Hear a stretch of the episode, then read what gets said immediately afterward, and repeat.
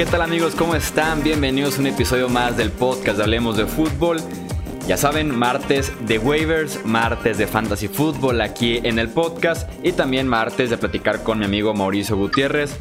Mauricio, ¿cómo estás? Analista, aprobado por Fantasy Pros, fundador, ahí director, analista principal y de todo un poco en su plataforma estadiofantasy.com. Saludos, Mau.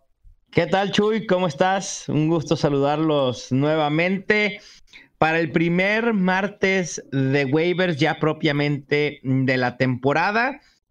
Las sobrereacciones de la semana 1 no se han hecho esperar. He visto en redes sociales gente queriendo cortar a James Conner, a Joe, a Joe Mixon, que qué hacen con Tyrek Hill, ya entraron en pánico. Bueno, es una sobrereacción impresionante. Lo único que les quiero decir es paciencia. El año pasado de Andre Hopkins inició la semana 1 como el wide receiver 36, Chris Carson el running back 33 y Travis Kelce como el tight end 52. A veces las cosas tardan, pero si su proceso es correcto, normalmente van a, tener buenos dividendos en fantasy fútbol. Hay que estarse tranquilos. Sí hay cosas que sucedieron en semana 1 que prenden algunas alertas, ¿no? Pero eh, tampoco es para entrar en pánico en la mayoría de los casos. Entonces me estás diciendo que estoy mal si ya propuse un cambio para deshacerme de Joe Mixon. El problema con Joe Mixon es que realmente no vimos su utilización al 100%, ¿no? Creo que el tema de su lesión y aunado al problema de la línea ofensiva de Cincinnati, que creo que se pudiera ser el mayor problema con él, ahí sí veo y entiendo la premura en querer deshacerte del running back de los Bengals, pero al final de cuentas no hemos visto su potencial. Creo que si al final de cuentas su tobillo está sano y si Joe Mixon tiene una utilización por arriba del 80% de los toques totales de los corredores en Cincinnati, no tengo duda que va a ser un running back top 15. Sí, claro, el potencial está ahí desde el inicio de temporada y claro, hay que eh, prenderle su veladora para que esté bien de lesión y que empiece a producir. Preocúpense los que tienen a Damian Williams o los que tienen a Todd Gurley. Eso sí, cuidado. Sí, lo de Todd Gurley yo me, este, me propuse ver el juego de Panthers Rams porque me llamaba mucho la atención. Diferentes temas que vi interesantes alrededor de ese juego. Y sí estuve en Twitter por ahí actualizando eh, toques y utilización de Todd Gurley. Y sí, eh, primeras cuatro jugadas, eh, cuatro pases, dos series ofensivas, cero acarreos. O sea, sí empezó como medio turbio. Cuatro acarreos adentro de la yarda 10, ninguno para Todd Gurley. O sea, sí fue un tema muy interesante a seguir de cerca. E, ese es el peor de los casos que teníamos con Todd Gurley, ¿no? Porque sus snaps, si uno ve los snaps que jugó, realmente dominó por sobre Malcolm Brown y Darrell Henderson. Todd Gurley estuvo en el 70% de los snaps de los Rams. Y también en toques, eh, estuvo por encima de ambos, pero no tuvo ningún acarreo dentro de la línea de gol. O sea, en la línea de gol fueron tres toques para Malcolm Brown, uno para Darrell Henderson. Y esto puede limitar bastante su potencial en fantasy football. Sí, no es como que tú digas, ok, fueron con Malcolm Brown todos los toques porque es especialista, porque se le da bien, etcétera. No, sí hubo un poco de diversidad y no fue incluido Todd Gurley. Exacto, en línea de gol, que, es, es, lo que tenía valioso, ¿no? A Todd Gurley en una ofensiva tan prolífica, decía, seguramente va a estar llegando a zona de gol y si tienen los toques ahí, entonces eventualmente habrá touchdowns. Pero eso no sucedió en la semana 1 y eso es lo verdaderamente preocupante. Yo les recomendaría tratar de vender a Todd Gurley en estos momentos, intentar deshacerse de él porque puede ser un dolor de cabeza. Y por el contrario, pues bueno, ahorita estaremos hablando obviamente de uno de estos running backs que me parece que puede ser una gran posibilidad en waivers a considerar. Obviamente me refiero a Malcolm Brown. Antes de pasar 100% a waivers, ¿tienes alguna otra impresión de lo que fue la, la semana 1? Eh, no quiero decir se los dije, pero en un programa que se llama Hablemos de Fútbol, por ahí comenté, ¿no? En una predicción que Lamar Jackson iba a terminar como el mejor coreback de la semana. Este, no, no recuerdo. Por ahí creo que tengo como el, la noción de que dije algo al respecto. cada, cada pase de touchdown me acordaba de ti, no te imaginas cuánto no. Sí dije, Mau le está pegando de una manera. y la de Chris Carson tampoco estuvo tan lejos, ¿eh? Ah, ¿no? Y no, Chris Carson termina como el running back 8, me parece, en la semana. Digo, salvo lo que suceda eh, en Monday Night Football con los Broncos y con los Raiders, que no creo que vaya a ser gran cosa. Pero hablar de Chris Carson en cuanto a su utilización se nos convirtió en caballo de batalla. No lo advirtió Pete Carroll y muchos quisimos creerle, otros no. Y para los que dicen que la pretemporada no dice mucho, las utilizaciones en pretemporada normalmente son reflejo de lo que va a suceder en temporada regular. Chris Carson es uno de ellos. Háganse de Chris Carson por lo que más quieran. Es un caballo de batalla en uno de los equipos que más corre el ovoide en la NFL. Sí, sin duda alguna, eh, una utilización muy interesante. Hacen bien los Seahawks en montarse en, Chris Carson, con todo y que iban perdiendo frente a Cincinnati, con todo y que Cincinnati anotaba en dos jugadas. Eh, Seattle muy fiel a su estilo, eh, seguían corriendo bastante la bola. Ves las comparaciones y eh, Cincinnati creo, creo, que 51 intentos de pase y Seattle seguía fiel a seguir acarreando la bola. Entonces, literalmente, aunque estén en un tiroteo los Seahawks, si tienen a Chris Carson, confíen, están bien. Sí, porque además la utilización en el juego aéreo de Chris Carson realmente aumentó como Pete Carroll no lo dijo. Nosotros pensábamos en su momento hace un mes que Rashad Penny iba a tener ese rol por cómo fue utilizado en San Diego State en colegial, ¿no? Y por el potencial que los Seahawks le vieron en su momento al, al reclutarlo con un pick de primera ronda en el draft. Sin embargo, Rashad Penny se ha perdido y Chris Carson ha surgido como una opción interesantísima. Esta semana, siete targets, seis recepciones, 35 yardas y un touchdown. Rashad Penny, absolutamente nada en el juego aéreo. Sí, así es, sumamente eh, interesante lo que pasa en Seattle. Ojalá se hayan hecho de Chris Carson y no de Rashad Penny hace unas semanas en sus respectivos drafts de, de fantasy football. Pero si les fue mal, si fueron por Rashad Penny en lugar de ir por Chris Carson, no es el fin del mundo. Eh, les tenemos buenas noticias porque eh, tenemos los waivers de esta eh, primera jornada, de este primer episodio de waivers. Ahora sí, Mau, adelante con las maneras que tenemos para reforzar nuestro equipo esta semana. Raro, pero en esta primera semana hay mejores opciones de receptores que de running backs. A pesar de la lesión de Joe Mixon, a pesar de lo que vimos eh, con Todd Gurley y Malcolm Brown. Me parece que el enfoque esta semana debe estar en receptores, sobre todo porque ya más entrada la temporada no suelen surgir estas opciones tan viables con el volumen y las actuaciones que vimos. Y el primero que deben de tener en la mira es Marquise Brown, el wide receiver de los Ravens, uno de los tres receptores novatos en conseguir más de 100 yardas por aire me parece que estarás de acuerdo que la velocidad de Marquise Brown es su mayor fortaleza y en ese sentido le da mucha ventaja a Lamar Jackson en que Lamar Jackson no tiene que esforzarse mucho por lanzar los pases por la separación que puede crear Marquise Brown. Eh, fue el mejor wide receiver en toda la NFL esta semana en yardas por recepción con 23.5 una diferencia bastante amplia respecto del segundo puesto que fue Sammy Watkins con 14.9. Me preocupa un poco la utilización que tuvo Marquise Brown. Realmente fue muy efectivo, 14 snaps solamente, el 18.2% de los snaps del equipo.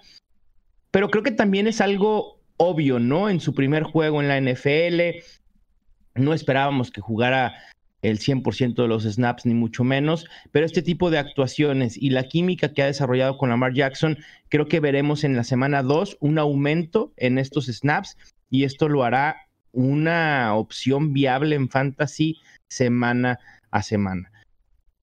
Sí, además con Marquise Brown tenemos el detalle de que eh, se lesionó o fue operado de una lesión en el pie en cuanto pasó esta época del draft. Realmente entrenando para el draft de esas pruebas físicas es que viene esta, esta fractura.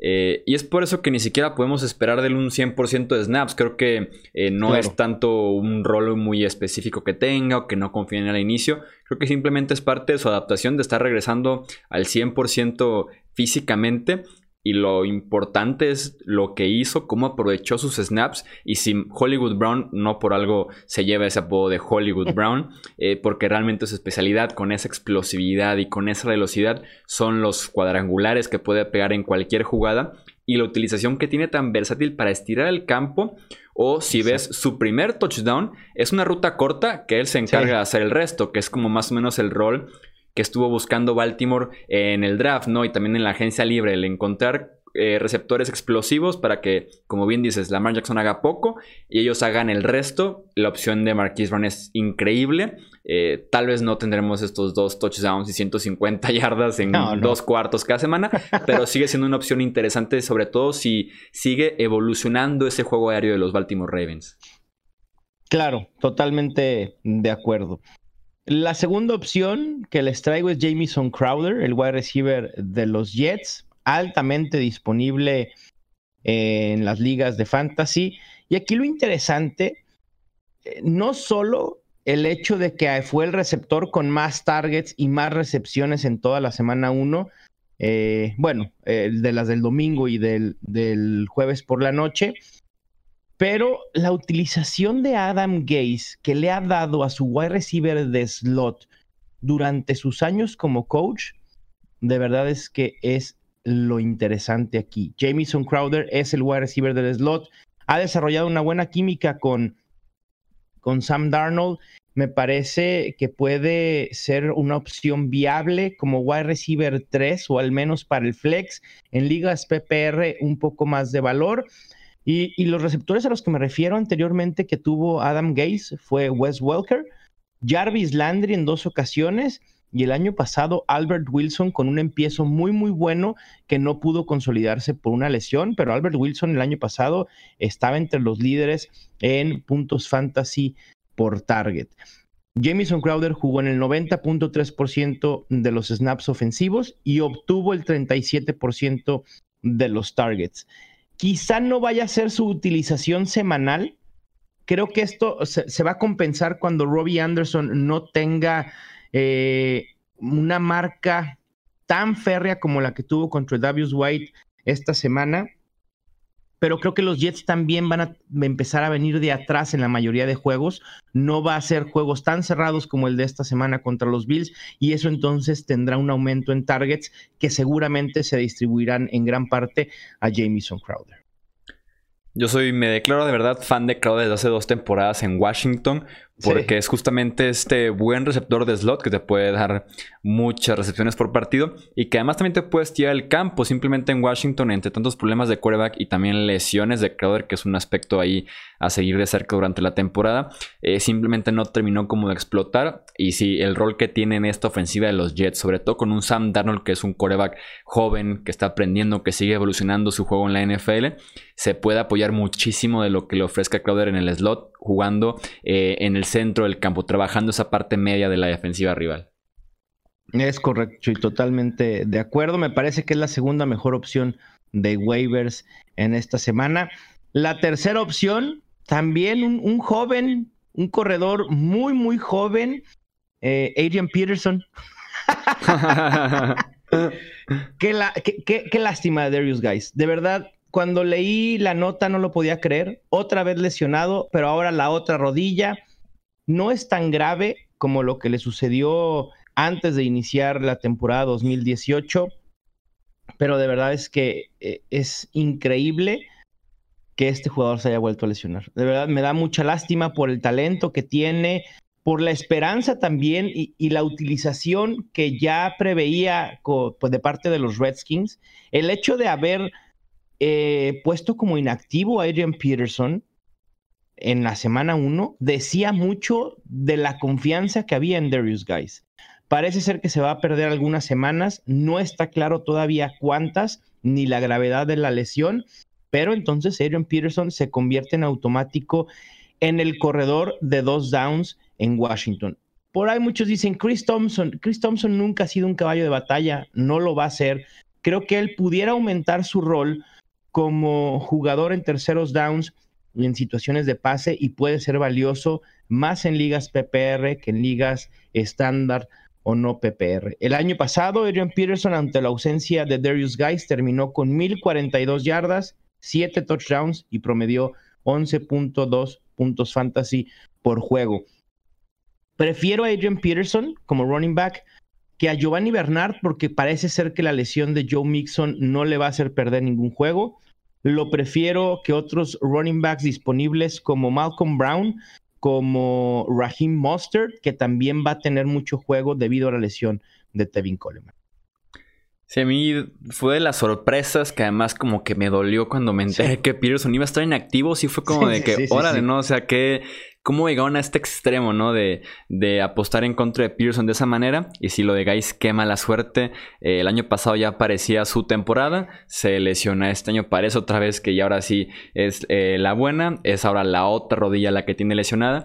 Y Peterson, que es eh, el, el eterno el eterno Peterson las oportunidades se le siguen presentando eh, y las aprovechará porque la temporada pasada no lo hizo mal para como eh, llegó el timing eh, de su contratación y lo que le estuvieron pidiendo en Washington con una pobre línea ofensiva muy lesionada, lo hizo bien. Entonces, por lo menos podemos esperar de eso como un corredor bombero en muchos equipos de fantasy fútbol para iniciar la temporada.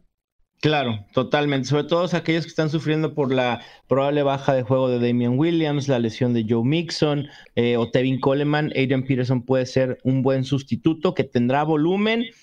Quizá incógnita la, ofensiva en general de Washington y a lo mejor no tendrá tantas oportunidades en línea de gol, pero bueno, eh, eh, sabemos que es confiable hasta cierto punto Adrian Peterson por todo lo que, lo que sabe, la experiencia está ahí, ¿no? Y pasando a la cuarta opción, ahora un tight end novato. Sí, paren las prensas, voy a recomendar un tight end novato yendo en contra de todo lo que he dicho durante mucho tiempo. Pero creo que TJ Hawkinson, el tight end de Detroit, puede ser la excepción a la regla de que los tight ends novatos no suelen producir buenos números. Ha habido excepciones como Evan Engram hace dos años, en donde la mayoría del tiempo fue utilizado como receptor por los Giants, un poco más obligados que, realmente por gusto, porque tuvieron muchas bajas ese año, pero con TJ Hawkinson me parece que es obvio la utilización que le quiere dar Detroit, una buena química con Matthew Stafford, corrió ruta de pase en el 71% de los intentos de pase de Matthew Stafford, lo cual es altísimo para un tight end. Así que me parece que va a ser una opción interesante le pega un poco a su potencial el hecho de que esté ahí Kenny Golladay y Marvin Jones, pero al final de cuentas el físico y el talento de Hawkinson en la posición está ahí, ya lo sabíamos desde hace mucho tiempo. Yo creí que él iba a tardar, iba a tardar un poco en ajustarse a nivel NFL, pues bueno, fue obvio que no, termina con seis recepciones, 131 yardas y un touchdown con la situación tan pobre de los tight ends, vale la pena ir por él. Y no tiene nada que ver con fantasy fútbol, pero yo estaba maravillado con cómo bloquea a Hawkinson, ¿eh? Sí, además.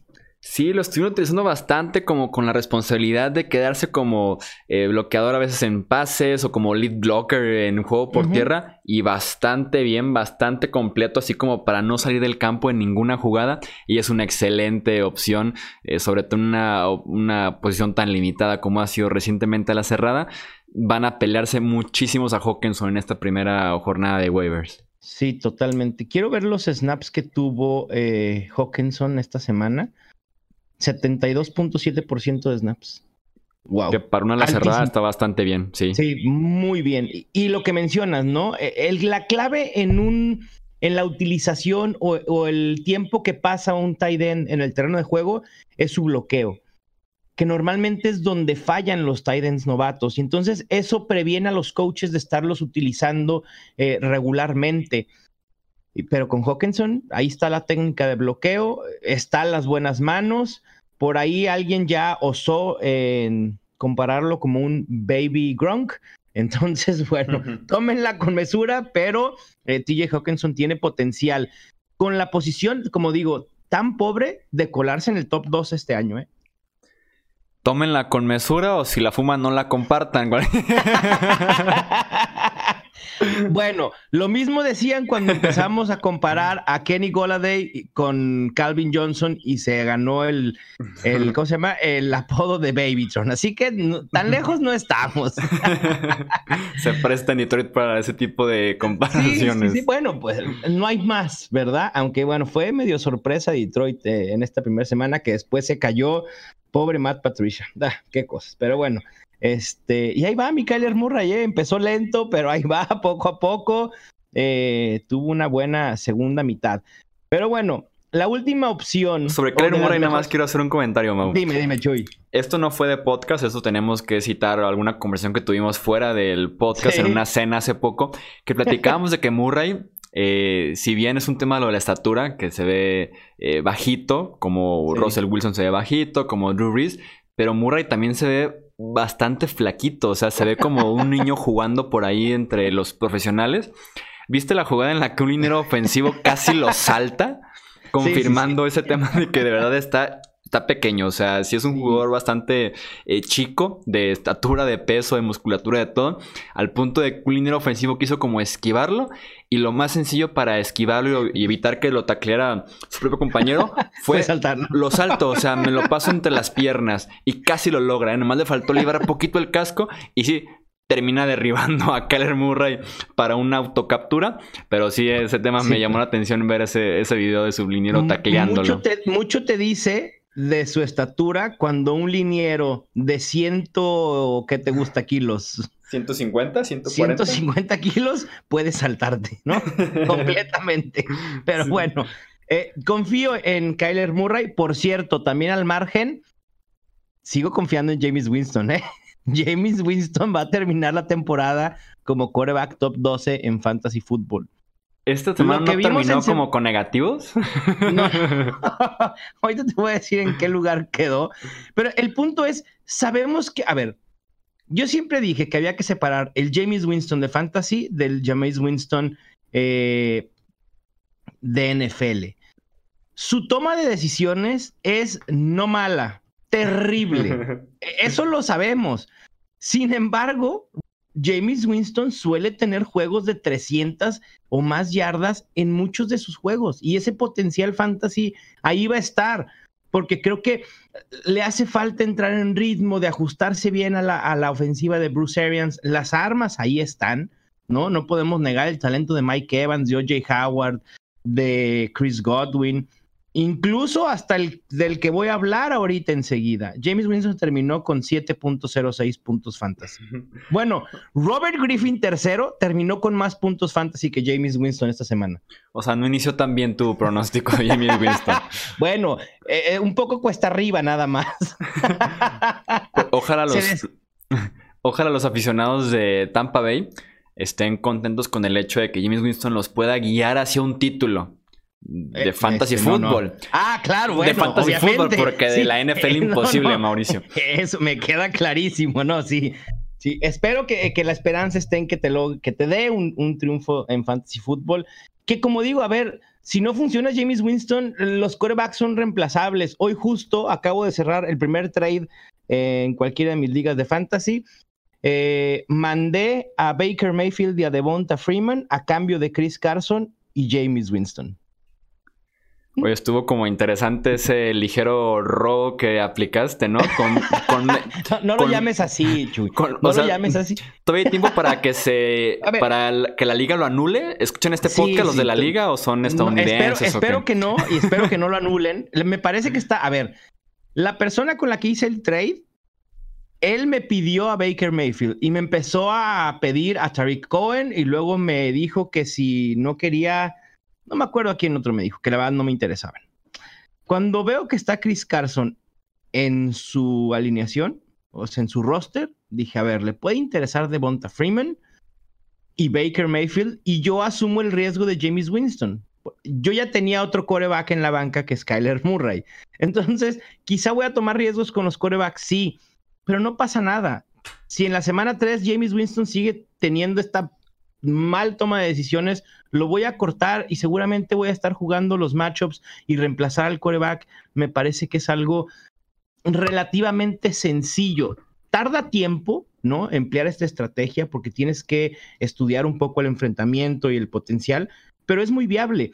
Y yo quería hacerme de Chris Carson. Me parece que Chris Carson de verdad te puede hacer ganar una liga de fantasy este año.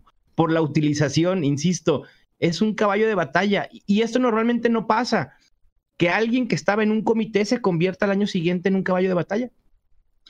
Sí, además le enviaste a Mayfield, que jugó detrás de una terrible línea ofensiva, También. que además salió lesionado de la muñeca, por cierto, eh, y le enviaste a Devonta Freeman, que sin razón alguna compartió casi el 50% de snaps con Ito Smith.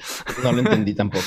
Qué, barbaridad, qué, ganas de, hacer un comité donde no debe de hacer un comité. Sí, ese, ese comité me sorprendió al punto de que no, como que no creía la noticia y dije, la leí mal. O sea, ¿cómo es que compartió acarreos o compartió snaps? Error de dedo, ¿no? Ajá, dije, o sea... Se equivocaron a la hora de typearlo. Pues, o de la nada ya, no sé inglés y tengo que volver a leer las cosas. Dije, algo, algo pasó aquí que no, que no está bien, pero qué buen, qué buen cambio ese de, de Chris Carson, Mau, te felicito. y me acuerdo mucho de lo que dijiste en unas pláticas que tuviste previas a lo que es la temporada, que preguntabas ahí en la reunión que se hizo con aficionados y seguidores tuyos, del temor que tiene el aficionado de fantasy fútbol de eh, hacer un cambio ¿Por qué? Porque tú lo dijiste muy bien. Sientes que si te proponen un cambio es porque te quieren ver la cara. Y, es real eso. O sea, se siente un miedo de que me propusieron un cambio, me quieren ver la cara. Y no, puede que no. puede que no. O sea, al final puede resultar en eso, ¿me entiendes? Pero creo que eh, el tema a la hora de uno estar tratando de hacer un trade no es, ah, me lo voy a fregar. No, realmente alguien quiere mejorar su equipo y todos podemos tener puntos de vista diferentes. A lo mejor él dice, confío en Baker Mayfield que va a ser el mejor quarterback este año en fantasy football. Adelante. Porque dejó de confiar en James Winston y dijo, yo no puedo, o sea, hay gente que le causa ansiedad tener a un quarterback de ese estilo en su equipo de fantasy y lo entiendo perfectamente. Y más porque en los cambios de fantasy, incluso ni siquiera debemos de decir quién ganó y quién perdió el cambio. Pueden ganar los dos. Si tú recibiste un corredor y tenías un muy pobre backfield en tu equipo, ya ganaste tú en esa parte. Y si le faltaba un quarterback y le rinde bien Mayfield, ganaron los dos, o sea, se pueden complementar bien en ese sentido. Anímense a hacer cambios como Maul que no han pasado, no, literal no ha terminado ni la semana uno y ya hizo su primer recambio. Si lo hace él, lo hacemos todos. y ya, ya empecé a pedir, ah, también sabes que otro que me gustó mucho la utilización, a pesar de que sus números no fueron nada buenos y puede ser una buena opción para comprarlo barato, Leonard Fournette. Sí, Leonard ¿qué tal, Fournette eh? jugó más del 80% de snaps y tuvo más del 80% de los toques de los Jaguars. Y recibió cuatro pases y todo. Sí, no, no, no, está convertido en un caballo de batalla. El tema es su salud. Pero bueno, si se mantiene sano, Leonard Fournette va a terminar en el rango de top 12, sin lugar a dudas, ¿eh? Y es evaluar ahí la importancia eh, de poder separar, por ejemplo, la utilización, los snaps, eh, ver, ver cómo lo utilizaban en el juego aéreo, porque tal vez en yardas tuvo 3 acarreos, 66 yardas. ¿Por qué? Porque Jacksonville desde el inicio empezó a perder muchísimo porque tenían enfrente a Patrick Mahomes. Entonces dejen un poquito de lado la producción que tuvo en la semana 1 y mejor evaluamos snaps, utilización y demás, ¿no? Claro, totalmente. Y que eso nos lleva al último jugador eh, a considerar, bueno, los cinco, del último de las cinco mejores opciones, que es Ronald Jones, segundo de Tampa Bay. Eh, a pesar de haber sido el corredor con menos snaps en el juego, con 22, que fue un 31.4%, tuvo el 63.3% de los toques totales de los corredores del equipo. Un juego me parece atípico para Tampa Bay en general. Ronald Jones comienza lento, tal como acabó la temporada pasada, pero tuvo un prometedor, eh, una prometedora segunda mitad. Eh, consiguió 66 de las 93 yardas totales. Me parece que todavía no tiene un potencial fantasy alto, ¿no? Por, por, esta incógnita que puede haber en Tampa Bay, una defensa muy endeble que tendrán que venir de atrás en la mayoría de juegos. Quizá eso le va a prevenir a Ronald Jones tener el volumen necesario para ser constante en fantasy, pero a pesar de todo esto, merece un lugar ahí en la banca de fantasy. Eh, mi debate eh, interno el día de ayer, cuando estaba haciendo mis notas, era si poner a Ronald Jones o Malcolm Brown. No me fui por Malcolm Brown porque sinceramente eh, quizás Sean McVay para semana 2 decida que el más, el más utilizado en línea de gol va a ser Darrell Henderson.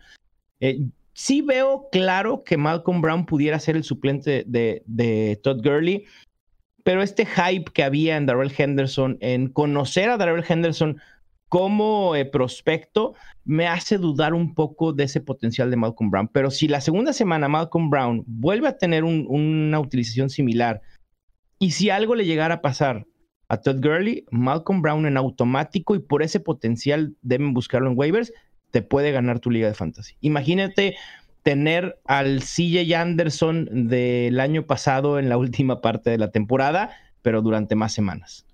Te tengo noticias, Mau. Algo Dime. ya le pasó a Todd Gurley. bueno, sí, tienes razón. Ah, eh, no, es que me cuesta trabajo.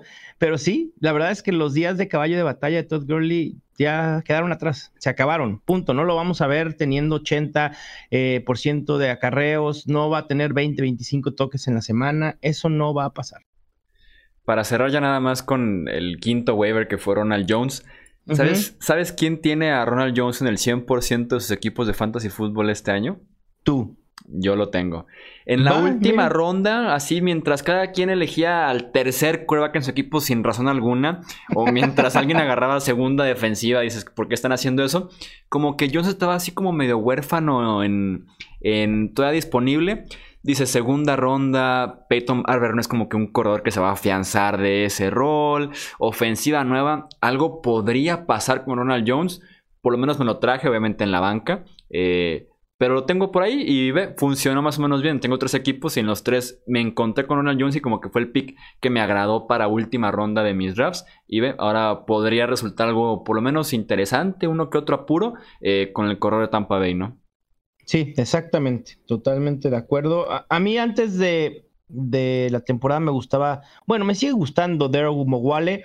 Eh, creo que se colocó como la opción primaria eh, en situaciones de pase y en ese sentido puede estar teniendo snaps y, demás por este tema de Tampa Bay que tendrá que venir de atrás, van a echar mano de él, pero creo que tiene mucho más valor en ligas PPR que en otro tipo de ligas.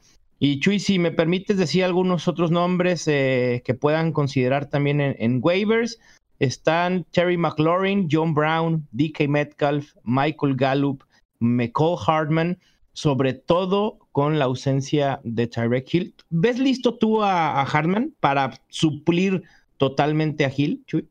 Sí, creo que sí. Eh. Como lo vi en la pretemporada, me gusta ese, ese waiver de Nicole Hartman. ¿eh? Va, pues también hay que tenerlo en la mira porque Tarek Hill, creo que los Chiefs todavía debaten eh, internamente si mandarlo a la reserva de lesionados o no.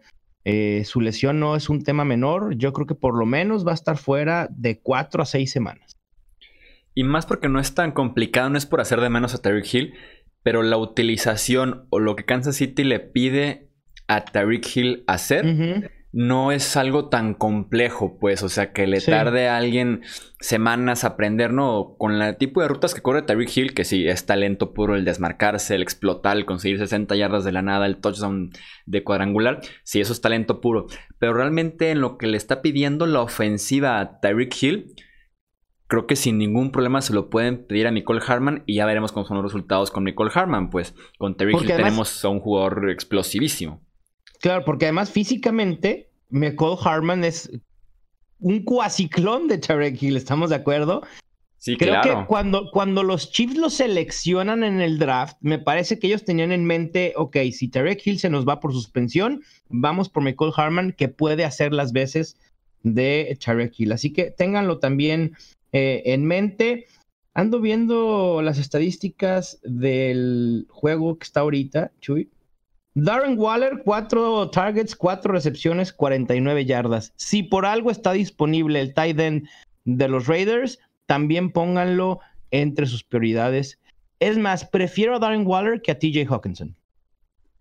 Sí, podría ser porque Waller tiene la opción de convertirse pues, en el número uno en Oakland. O número dos, por lo menos. Y Hawkinson, como decías, compite con Marvin Jones, compiten con eh, Kenny Golladay. Sí, totalmente pues sí hay opciones muy interesantes. También mencionas a Michael Gallup. Si el matchup de Dallas podría prestarse, a un, otro buen juego de Prescott porque no siempre van a enfrentar a los gigantes de Nueva York. Pero si se presta el macho para un buen partido de Prescott, Galo puede ser una buena opción de aquí en adelante también. Como ese número 2 consolidado, opción larga además, y es una roja, pues increíble Michael Galo como agente libre ahorita. Exactamente, también ténganlo en la mira. Eh, no se vuelvan locos, no quieran soltar a Davante Adams, no quieran soltar a, no sé quién más se me viene a la mente ahorita. Eh, tranquilos, mesura. Eh, pueden soltar a quizá a James Washington, a Dante Moncrief pudiera ser. ¿Qué otros? Ty Montgomery, Andy Isabella, Jerónimo Allison, a mí me sorprendió la poca utilización que le dieron los Packers. Eh, Devin Funches, obviamente, por la lesión. Así que sí hay candidatos a ser soltados, pero no se me vuelvan locos. Ambiente la plática esta de los cambios y demás. Ya mandé mi cambio para deshacerme en el mismo trade de Damien Williams y Joe Mixon. ok, bueno, está bien. ¿Alguien, alguien, alguien podrá eh, pescar la carnada, Chuy. Puede, puede haber quien valore a Damien Williams sobre todo porque sus estadísticas están muy engañosas. Si no hay, si no hay, o sea, si se lo ofreces a alguien que no es tan meticuloso, eh, va a ir a los, a los puntos totales de la semana, ¿no? Y va a decir, ah, ok, a ver, Damian Williams, ¿dónde está? Ah, terminó como el decimotercer mejor corredor en fantasy, en una ofensiva tan prolífica como la de Kansas City. No va a estar Tarek Hill. Damian Williams es una gran opción. Damian Williams tuvo un juego espantoso se salvó porque hizo un touchdown, pero tuvo 13 acarreos, 26 yardas. Digo, agregó 6 recepciones, 39 yardas más. Pero no es lo que esperas de un corredor de Kansas City y que raro, pero LeSean McCoy fue muchísimo, muchísimo más efectivo que Damian Williams. Tanto tiempo que invertimos, creo yo, así como último consejo que me gustaría dar. Y, no, y es un buen plan. Parecerá broma, pero va en buen plan. Invertimos muchísimo tiempo en los rankings, en el draft, en el draft kit de Estadio Fantasy y demás como para desconfiar de tu equipo tan rápido en la temporada. Yo sí recomendaría darle una semana más antes de que ya empieces a reaccionar a cambios, cortes y demás, ¿no? O sea, Exacto. un movimiento, un waiver que te guste mucho y demás, pero tampoco te aloques, como dices tú, no se aloquen, o sea, se invirtió tiempo, análisis, esfuerzo, quebrarse la cabeza para tener un muy buen draft, un muy buen equipo para iniciar la temporada, como para que renuncies a él con cinco cambios y cuatro cortes y demás después de solamente un domingo de NFL. No hay que darle tiempo a que el equipo madure, se asiente un poco la temporada y en una de esas vemos buenos resultados en, en ese caso. Así será. Estoy confiado en que si tuvieron un buen proceso de análisis previo a su draft, así será. Ténganle paciencia a jugadores como Curtis Samuel, DJ Moore, etc. Eh, confíen.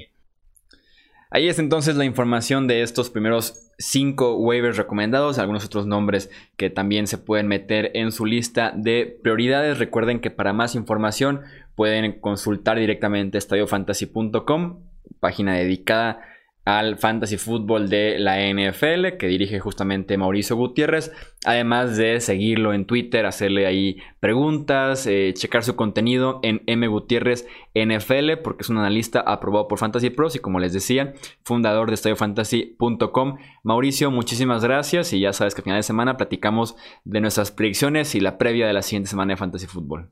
Claro que sí, Chuy. Estamos eh, el jueves listos para un episodio más. Te mando un abrazo y mucha suerte con sus waivers. Espero que, me presuman como niños eh, después de Navidad sus adquisiciones más importantes. Sí, no, literalmente es como un despertar de Navidad y ver qué te eh, cayó en la semana de waivers. E, exactamente. así a veces son los waivers. No, y hay gente que se despierta a las 3, 4 de la mañana, que es a la hora más o menos en que se procesan los waivers, a ver qué hay disponible de lo que soltaron. Y fíjate, alguien en Twitter me decía muy cierto, perdón, ya me alargué, pero vale la pena decirlo. En, en estas sobrereacciones va a haber mucha gente que va a soltar jugadores muy valiosos. Entonces, esperen a que jugadores puedan soltar a estos elementos y luego ir por ellos. Oye, qué buen tip, ¿eh? Me voy a, voy a estar pendiente de eso. Exacto, vale la pena.